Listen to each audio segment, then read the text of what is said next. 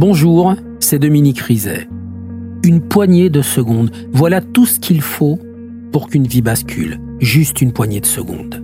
Un sursaut, un instant où le destin bifurque dans une direction ou dans l'autre. Sur le coup, je pensais pas qu'il était mort parce que je voyais pas de sang, on voyait rien quoi en fait. Sébastien s'est jeté sur son père. L'affaire Grégory, l'affaire Daval, l'affaire Cahuzac, vous les connaissez toutes, ça fait 40 ans que je vous raconte ces destins brisés. Aujourd'hui, dans l'instant où, découvrez les confessions de ceux qui sont au cœur de ces affaires.